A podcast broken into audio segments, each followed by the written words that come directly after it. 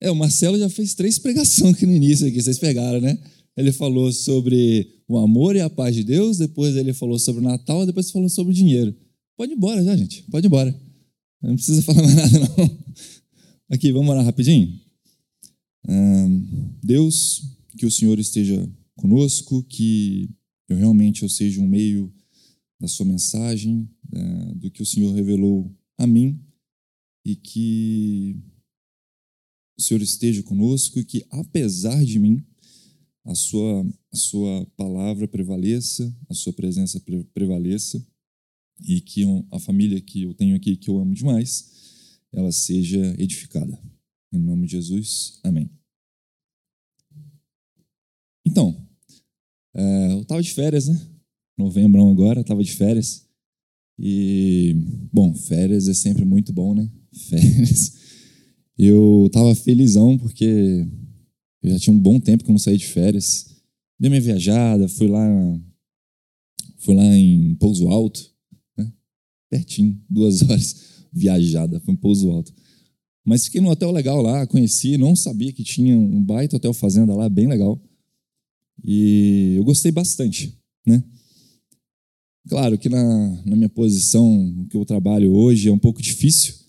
Então, eu tirei 20 dias de férias, os 20 dias de férias eu trabalhei 5 e os outros 15 eu tive que ficar ainda dando algum tipo de atenção. Faz parte da minha função, não tem jeito.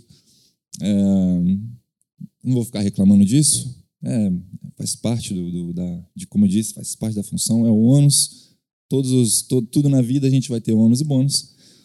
E essa faz parte da, da minha vida. Né? Bom, pois bem, acabou as férias, voltei e já voltei daquele jeito, ligadaço, né? Ligadaço, ligadaço, ligadaço. Já falei com o Fernando, Fernando, deixa eu pregar, cara. Deixa eu pregar, deixa eu pregar, Fernando. Ô, Fernando, deixa eu pregar. Bem acelerado. Reunião gerencial, problema na fábrica, uh, problema para arrumar em casa, enfim, um monte de coisa. E, inclusive, eu tive uma reunião gerencial. Agora já começou a semana, a reunião gerencial uh, foi a reunião que, que a Lactalis, falei o nome da empresa, né? Enfim, já foi, né? É.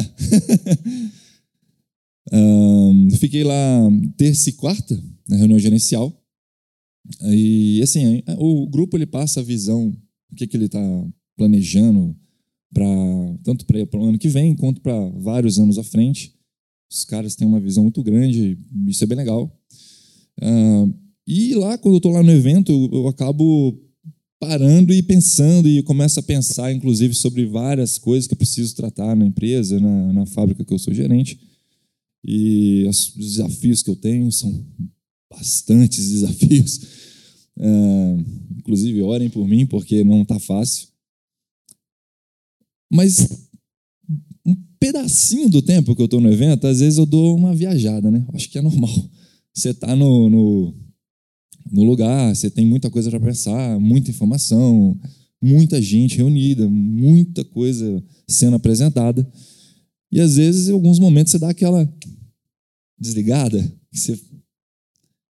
E nesse processo de, de, de questionamentos, né, de ficar pensando em outras coisas, eu realmente comecei uma jornada de questionamentos grande na verdade, eu já estou com essa jornada de questionamentos, isso inclusive é uma característica muito minha, vários questionamentos ao longo do tempo. Um, e alguns desses questionamentos que eles surgem, né, um, são dos mais diversos tipos, e eu acho que talvez vocês já devem ter passado por alguns desses, desses questionamentos, que é, mas por que, que a gente vai seguir esse caminho? Um, por que, que eu vou seguir os meus chefes? Tá bom, eles têm autoridade, mas essa autoridade faz com que eles tomem as melhores decisões? Por que, que eu devo obedecer se a decisão apresentada não parece ser a melhor? Vocês já devem ter passado por isso na vida de vocês em algum momento. Sim ou não? Algumas perguntas, questionamentos, enfim. E às vezes isso é um pouco conflituoso, é ou não é? você fica refletindo sobre isso e você fica naquele conflito interno. É, principalmente quando você vai falar com seu chefe. Quando você vai falar com seu chefe é algo extremamente conflituoso, porque vou contar um segredo, ele tem um poder de te mandar embora. Né? Então, esse pequeno detalhe faz você ter um, um, um, um receio de fazer algum questionamento, enfim, de fazer uma proposta diferente. E acontece que nesse processo de questionamento, muitas das vezes, a, a gente tem apenas a ordem, sabe? A gente tem só a ordem. Faz. Não, como assim? Não faz. É, é para fazer desse jeito. Faz. E a gente não tem o porquê da ordem. E, inclusive, isso é o que gera o conflito. O que gera o conflito é justamente o porquê. A gente não ter o porquê do o porquê do que está muito claro que a gente tem que fazer. A falta desse porquê faz com que a gente fique nessa, nessa processo de questionamento dentro da gente, né? Mas eu não sei vocês, vocês já pararam para pensar que às vezes Deus faz a mesma coisa com a gente? Deus faz a mesma coisa? Na Bíblia, nós temos vários textos que apresentam as características de Deus ajudando a defini-lo uh, de forma que a gente entenda quem ele é. Tá? Por exemplo, Deus é juiz, logo justiça. A gente vai encontrar isso em João 16. É o alfa e o ômega, a gente vai ver isso em Apocalipse 1. Ele é amor, 1 João 4. Por aí vai. Só que hoje, hoje, particularmente hoje, eu quero me ater a essa dessas várias características de Deus para o Deus que é um chefe. Ele é um chefe nosso também. Ele que manda, pô. Ele que manda, não é a gente que manda, é ele que manda. A gente só existe. Né? E, e, e, um, e, um, e um texto, né? A Bíblia é recheada de textos que revelam a supremacia de Deus, é recheada. Eu destaquei um aqui, é, em Colossenses 1,17. Ele é e antes de todas as coisas, e todas as coisas subsistem por ele. Ou seja, ele é um ser que existe antes da própria existência. Tanto que na Bíblia a expressão para isso é ele é. Porque a ideia do existir é, é, vem de algo que, que foi criado, que nasceu, que passou a existir. É, e na Bíblia não, ele é. Essa, essa é a definição de Deus, ele é.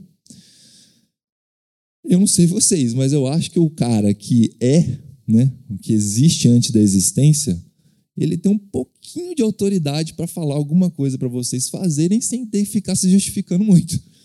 Ele tem um pouquinho de autoridade para fazer isso. Tudo bem que quando a gente vai ler no Novo Testamento, vários textos de Jesus, muitas das vezes Jesus ele se dá o trabalho de explicar para a gente. Vai lá, meu filho. Entende aqui. A gente tem muito disso nas parábolas. Né? Nas parábolas a gente tem muito disso de, de Jesus usando de, de, A gente chama de parábolas alguns, mas são metáforas para poder ajudar você a entender é, é, um, um raciocínio que estava muito complicado de entender. E, e boa parte da, da, da, da, do ministério de Jesus, ele fez muito isso. Né? Da, jornada dele com a gente aqui nesse período, esse pouquinho tempo que ele ficou com a gente na Terra, ele fez muito isso. Ele fazia essas inferências e ele ia mudando o curso da forma de como a gente pensa. Ele ia mudando o curso. Ele dava um, uma um pontinha de sabedoria aqui, uma outra pontinha de sabedoria ali, e você ia juntando aquilo e você, uau! Né? Tinha aquele momento que você. Porém, em outros casos, que é o que eu quero me ater aqui hoje. Em outros casos, nós normalmente temos apenas a ordem. Faz. Não apresenta justificativa nenhuma. Faz. E daí, o tema da pregação de hoje, inclusive. Porquês aparente, não aparente e transcendente. Tá? Eu penso, sim, que Deus, às vezes, ele é meio fanfarrão, né? Ele, ele, ele, ele faz uns negócios com a gente que ele chega para você, ó, olha, o caminho é esse aqui. Não, Deus, mas ele já está de costas, já está andando. Você está você tá pensando ainda no que, que ele te falou, no porquê que ele te falou. Meu amigo, soberania, cara. Quando ele quiser te explicar, ele vai te explicar. Quando ele não quiser te explicar, ele vai dar ordem. Tchau. Tá aí a ordem, meu amigo. Tá aí a ordem. Ah, não quer seguir, não? Beleza. Show. Ele não vai ficar. Né? É, você não fica discutindo com a minhoca, né? Você não faz isso. E daí, né? Assim, nesse processo de quando Deus ele chega e fala, ele vai te dar um, esses inputs de coisas que você precisa obedecer, e às vezes sem explicação. Eu, como bom obediente que não sou, né? já sabem, né? Normalmente o que vai acontecer é desobediência. Inclusive, eis aí o motivo da queda, né? Quando a gente vai falar de Adão e Eva, o começo de todas as coisas foi desobediência. Olha, ah, não pode comer aquela árvore. Eu não, gente, eu não sei se a árvore era maçã, eu não sei que, que eu ia falar uma palavra agora, desculpa. Eu não sei que, que, que negócio era aquele, eu não sei que fruta que era essa. Mas o, o, o, o grande X da questão é, é a ordem, sabe? E a desobediência da ordem. E isso que causou essa cisão, isso que causou essa cisão gigantesca entre a, o homem e o que o homem deveria ser é, no que Deus planejou para gente. Só que é o seguinte, pensando nesse negócio de porquês, de porquês, né? A gente, a gente tem a ordem e a gente quer perguntar o porquê das coisas, Aí minha mente, minha mente explodiu com, com, com raciocínio. Eu tenho, eu tenho um segredo para contar para vocês no final da, da pregação. finalzinho eu conto.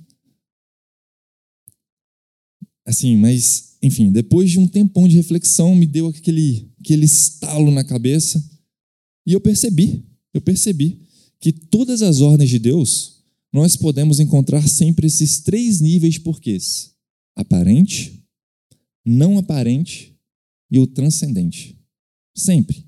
A gente sempre consegue encontrar esses três níveis. A diferença é que, às vezes, nessa jornada, entender os porquês é, demora um pouco.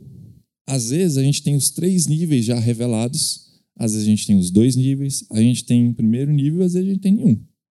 Às vezes, você lê o texto e você fala: Hum, o aparente não está aparente. Né? Às vezes não. Às vezes você lê o texto e você pensa em todo o processo histórico, tudo que já aconteceu, tudo que a gente já experimentou e tudo que a gente já viveu como família e como igreja e como criatura de Deus e como filho de Deus e a história da vida humana, fica tudo muito claro. Né? Quer ver um exemplo? É, Pare e pense aí, quem tem filhos. Vocês já devem ter passado por isso. Não coloque o dedo na tomada.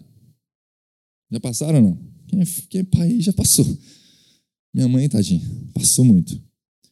O porquê aparente dessa ordem é que você quer evitar que seu filho leve um choque. Esse é o porquê aparente. Né? Claro, né? Pais normais não querem que o filho leve choque. Né? Tem uns pais aí que mas pais normais não querem que o filho leve choque. O porquê não aparente é que pode fazer muito mal para o seu filho. E talvez pode lesioná-lo ou até ele pode morrer. Agora, o porquê transcendente é que você ama demais o seu filho para deixar que isso aconteça com ele acima da sua própria vida. Inclusive, alguma semelhança de Deus da relação dele com a gente, não é mera coincidência, tá? Não é mera coincidência. Então, eu humildemente, né, é, cheguei à conclusão de que esse padrão se repete o tempo todo. O tempo todo. O tempo todo. Mas vamos lá. É, é, eu até queria fazer uma pergunta aqui. Vocês já leram aquele livro O Poder do Hábito? Ou já ouviu falar? É um livro bem famoso. Alguém já ouviu falar? Não? Sim? Poder do Hábito? Você sabe quem escreveu ele? Foi o Char. Não, pô, foi Deus, pô. Sério, pô, foi Deus. Foi Deus. Foi, foi Deus. Deus já usava essa técnica com a gente muito antes, muito antes, muito antes do período da nova aliança. Aqui, para quem, quem é crente e está chegando agora, né, está tá ligado nesse negócio de nova aliança, nova aliança, após a vinda de Jesus, etc, etc, papo para outra pregação. Quem quiser pode ler a Bíblia e dar uma pesquisada na internet, fica a dica aí. Mas vamos lá. Você sabe qual que era essa prática que, que uh, Deus usava com a gente? Só para vocês saberem, tá? Quem escreveu o livro foi realmente o Charles Duhigg, a pronúncia, né? Não sei a pronúncia. Agora, Deus já usava o condicionamento do poder do hábito com a gente no guardar o sábado. Pare e pensa. A gente tem isso lá em Êxodo 31, Levítico 26, Levítico 19, Deuteronômio 5. A prática de guardar o sábado é citada várias vezes para a nação de Israel. Várias vezes, várias vezes.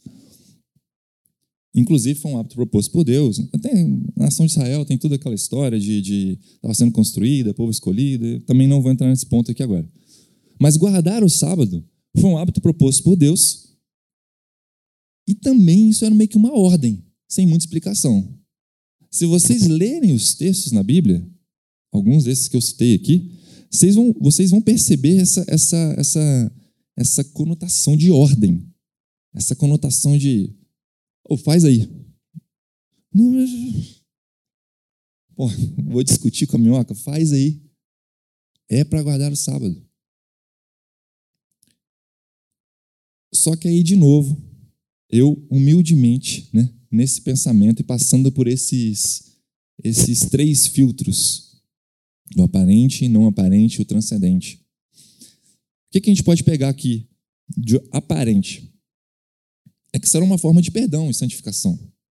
O guardar o sábado e todo aquele ritual, todo aquele processo, etc. Santificar, para quem não está nada acostumado com esse termo, significa separar. Né? Uma das traduções de, de, de santificar é separar. Logo, são separados, porque Deus não se agrada de, de, de coisas erradas. Enfim.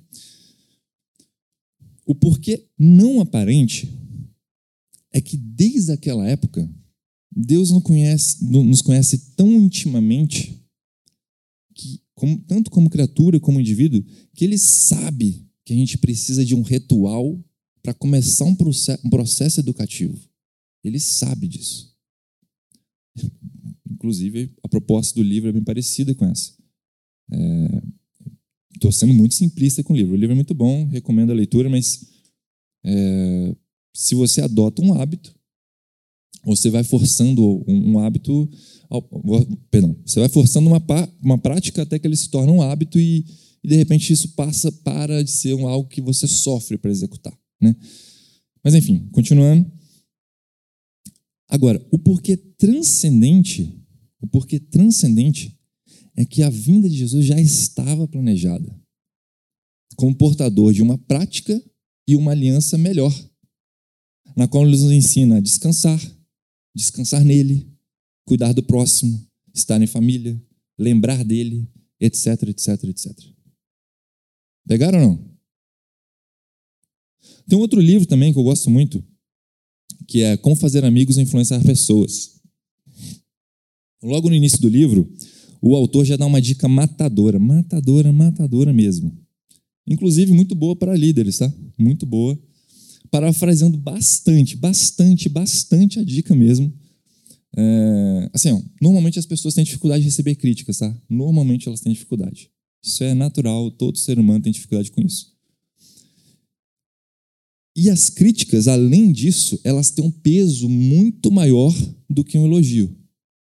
Um elogio, ele é bom, é bom receber. Mas ele tem um peso, ele tem um impacto e ele te marca de uma forma menos profunda do que uma crítica. Então, o que, que o, livro, o livro propõe logo de cara, logo no iníciozinho? Ele propõe para você o seguinte, para você fazer uma... uma um, um, criar um, um estoque de elogios para uma pessoa, Chegou um momento que você precisa tratar com um assunto difícil com a pessoa. Aquele assunto que você. Eu tenho que conversar, não tem jeito. E agora? Então, eu tenho que conversar esse assunto? Beleza, vou ter que construir uma crítica, às vezes. É interessante que você tenha pelo menos uns sete elogios de estoque acumulado. É uma sugestão do livro, tá? Você tenha acúmulo de elogios para que a pessoa consiga fazer essa compensação mental e, inclusive, com isso, conseguir absorver melhor a crítica. Hum, pois bem, quem, escreve, quem escreveu esse livro foi o Dale. Foi o. Você está rindo por quê? Vocês vão cair de novo, né, cara? Foi Deus, pô. Foi Deus que escreveu esse livro aí de novo aí. Vão cair na mesma, né? Bom, olha só. É, vamos ver um outro texto que fala sobre isso? O texto ele, é Mateus 22, 37 e 40. Inclusive, sobre esse texto, eu estava lendo ele em casa, né? Aí eu fico pensando, eu fico pensando sobre um momento, né? Um momento com Deus, esses momentos que Jesus estava com a gente e tal. Aí esse texto, Jesus estava lá em Jerusalém, né? Aí eu fico imaginando aquela galera toda lá, né? Reunida. E Jesus falando um monte de coisa. E a galera vendo aquele negócio que Jesus fala e falando assim: caramba, bicho, que, que loucura que esse cara tá falando aí. Não, deixa eu anotar, deixa eu anotar, deixa eu anotar. O que, que ele falou? O que, que ele falou? Tentando pegar, tentando entender o que, que Jesus está falando, tentando raciocinar. Só que assim, né? No meio daquela galera, também sempre tem um perdidão, né? Sempre tem um perdidão, igual nós. igual nós, perdidão tapadão mesmo. Ele chega lá para Jesus, Jesus, qual é o maior mandamento? Eu imagino ele perguntando isso para Jesus, né? Achando que está fazendo aquela pergunta para Jesus, né? Achando que ele está causando com essa pergunta. Aí eu escuto essa pergunta e eu imagino assim, pô, tipo assim, né? Tô entendendo nada, tô entendendo nada que esse cara está falando. Mas vamos lá. O que, que o texto fala? Vamos lá. Mateus 22, 37 e 40. E Jesus disse-lhe: Amarás o Senhor teu Deus de todo o teu coração, de toda a tua alma e de todo o teu pensamento. Este é o primeiro grande mandamento. E o segundo, semelhante a este, igual, é igual, é igual, é o, é o, o mesmo nível. Amarás ao teu próximo como a ti mesmo. Destes dois mandamentos dependem toda a lei e os profetas. Uau! Lascou, né? Além de ser baita difícil, de novo, né? Vamos, vamos pensar naquele negócio que eu falei, dos três porquês? O porquê aparente é que para você deve, eu acho que é bem claro, né? Você lê o texto, o porquê aparente disso. É, você precisa olhar o seu próximo igual a você mesmo fácil de entender, o porquê aparente. Agora, o porquê não aparente é que para isso se tornar uma verdade, ele não explicou isso lá. Mas para isso se tornar uma verdade, esse pensamento precisa moldar as suas ações em relação ao seu próximo. E assim, e aí sim, você de fato vai estar tá amando ele na prática. Por quê?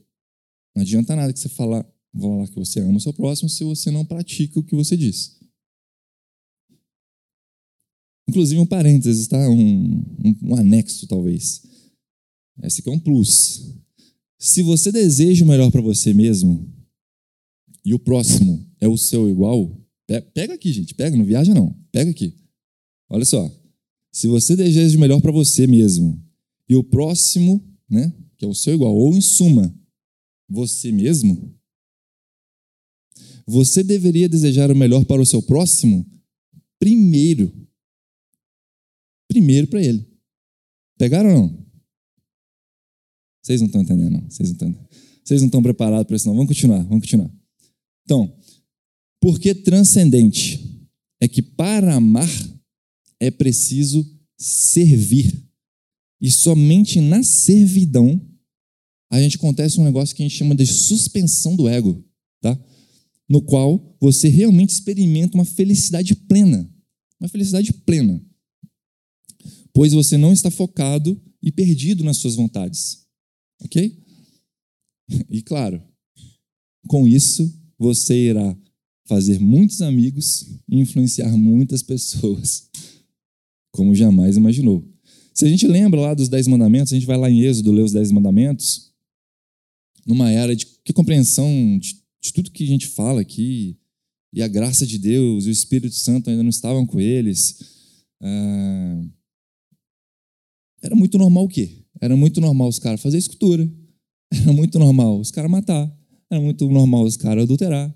Era muito normal os caras roubar, falar mal do outro, desejar a casa do outro, desejar a mulher do outro.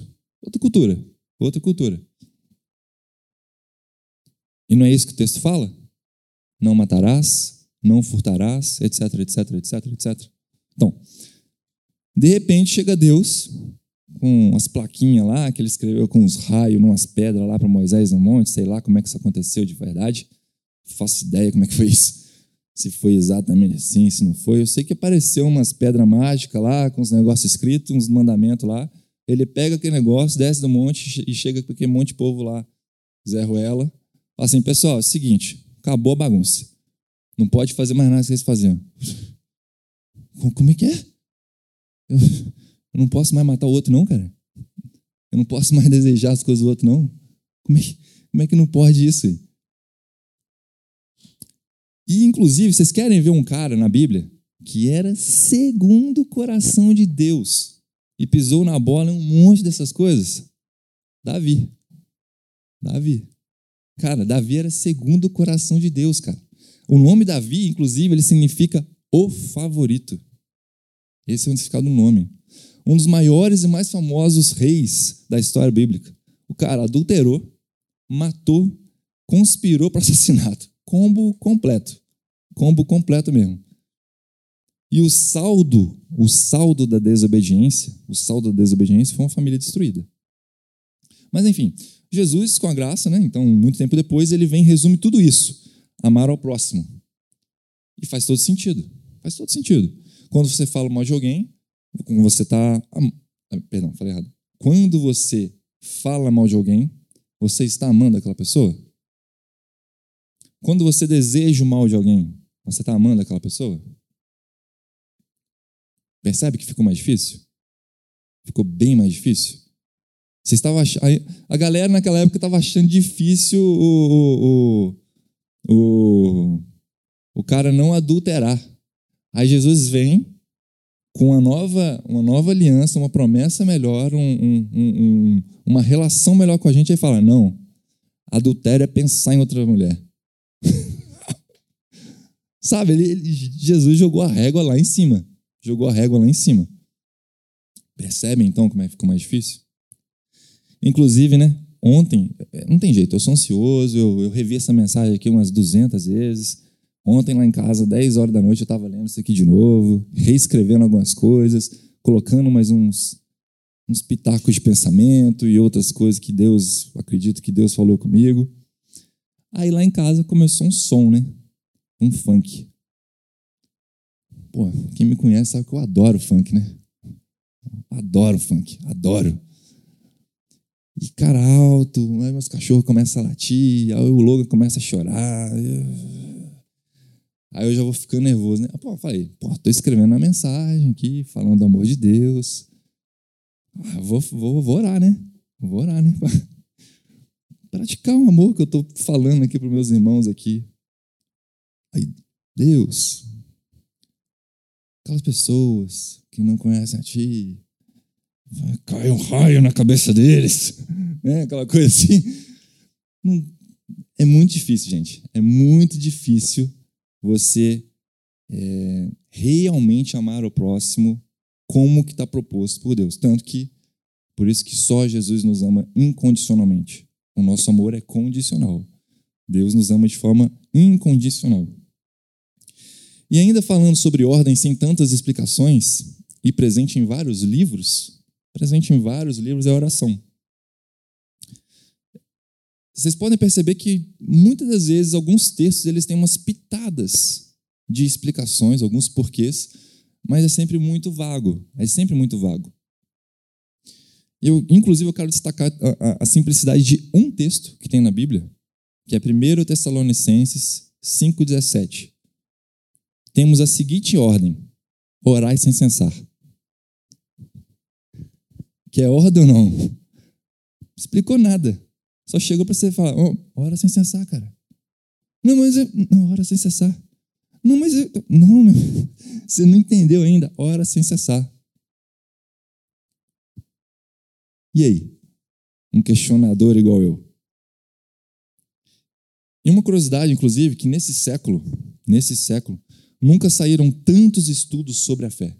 Nunca saíram tantos estudos sobre a fé, espiritualidade e, particularmente, a oração. A oração. Olha que legal. E dentre várias publicações, artigos, vídeos, podcasts que eu assisti, que eu ouvi, que eu li, teve um que realmente me impressionou. Olha só. Quando a gente crente, nós, né? Nós crentes, a gente lê Bíblia e a gente lê falando sobre a oração, o que, que a gente pensa? Não, vamos falar com Deus. Essa não é o, o pensamento mais comum? É ou não é? É o pensamento mais comum. Estou falando com Deus. A partir da oração, estou falando com Deus. Ou seja, essa é a nossa justificativa aparente para a oração. Porém, nessa longa entrevista que eu vi, né, com um, o nome do autor é Dr. Dennis Birman. Dennis Birman.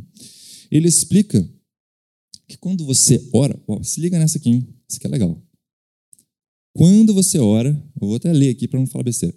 O lóbulo pré-frontal se enche de sangue.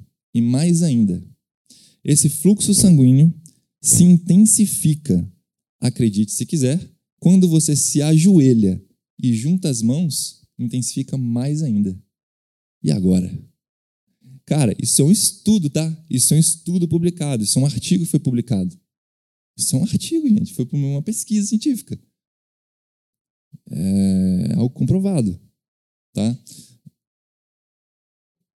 Eu não sei vocês, mas assim, a, a oração, durante muito tempo, ela foi tida como uma meditação né, um, um processo para você acalmar o seu, o seu corpo, a sua mente. Mas, na verdade, o que os estudos mais recentes vêm indicando é que a oração ela é estimulante. Aí a gente entra no porquê não aparente. Olha só. Já que a região que você, quando você está orando, e que se enche de sangue, é o lóbulo pré-frontal, e que inclusive é responsável pelas decisões, se você quiser tomar melhores decisões, é bom que você ore antes. Olha só. Olha só. Só que mais ainda, mais ainda, e de forma agora transcendente, de forma transcendente, num mesmo estudo com esse doutor, com um grupo de pessoas na ala de oncologia, pessoas que tinham câncer. Ah, olha, se liga nessa aqui, cara. Essa aqui eu falo até arrepio. E olha que eu não sou pentecostal, não. É, as pessoas que recebiam oração de terceiros, mesmo, mesmo sem saber que estavam orando por elas, ou seja, que não aplicaria nenhum pouco de efeito placebo, não teria efeito placebo para essas pessoas. Vocês sabem o que é efeito placebo? Efeito placebo é aquele negócio assim, eu acredito que, que vai dar e dá certo, porque sua mente tem um poder forte com isso. Estas pessoas que recebiam orações de terceiros, mesmo sem saber que estavam orando por elas, elas apresentavam melhora. Pega essa aí. Digere essa aí. Depois vocês pesquisem no YouTube. É bem interessante essa entrevista desse doutor. Ele fala com muito mais propriedade e com muito mais profundidade do que eu falei aqui agora. Bom, e para fechar, e mensagem bem curtinha hoje, eu expus alguns pontos. Eu expus alguns pontos que, que apresentam com, com um pouquinho mais de profundidade uh, alguns porquês e com esses três filtros das ordens de Deus. Ele, como o ego supremo. Ele, como ego supremo, muitas vezes faz conosco o que a gente faz com as crianças.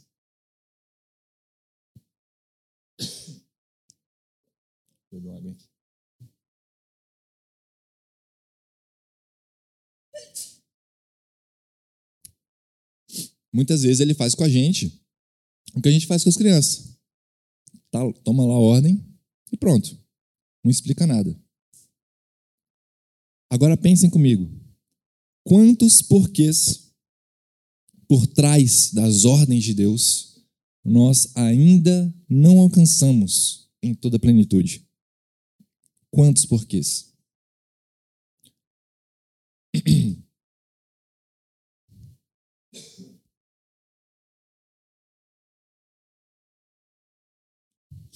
O efeito remédio está passando, gente. Foi mal. Estava gripadão esses dias. Então, quantos porquês a gente, a gente não conseguiu alcançar? Quantos porquês a gente ainda não conseguiu alcançar? Acredito que quanto mais a gente se distancia das vontades de Deus, menos experimentamos essa transcendência, menos, menos experimentamos o transcendente. Aí agora, que tal tá X da questão? Para conhecer a vontade dele, precisamos aprofundar, conhecer cada vez mais a revelação especial expressa na Bíblia. Ou seja, meus amigos, vocês têm que ler. Vocês vão ter que ler. Até quando que a gente quer continuar no superficial? Até quando? Até quando a gente quer não experimentar o transcendente e ter uma vida superficial. E se você não entendeu nada, viajou na maionese, não entendeu nada no que eu falei aqui agora, guarda essa frase aqui, ó. A obediência é experimentar a transcendência mesmo sem entendê-la. Vou falar de novo. A obediência é experimentar a transcendência mesmo sem entendê-la. Beleza? Acabou, gente. Pode ir embora. Só isso aí mesmo. Vamos orar? Vamos orar?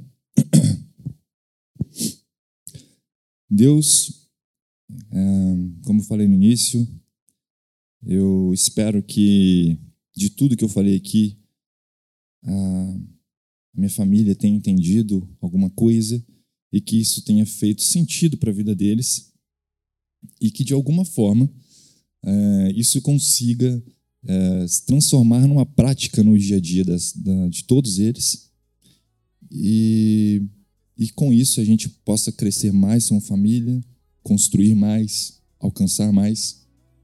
É, e se, se a gente não crescer de número de pessoas aqui, mas que pelo menos todos que estão aqui sejam crentes muito maduros e muito dispostos a, a aceitar os, desaf os desafios das suas ordens, mesmo sem entendê-las.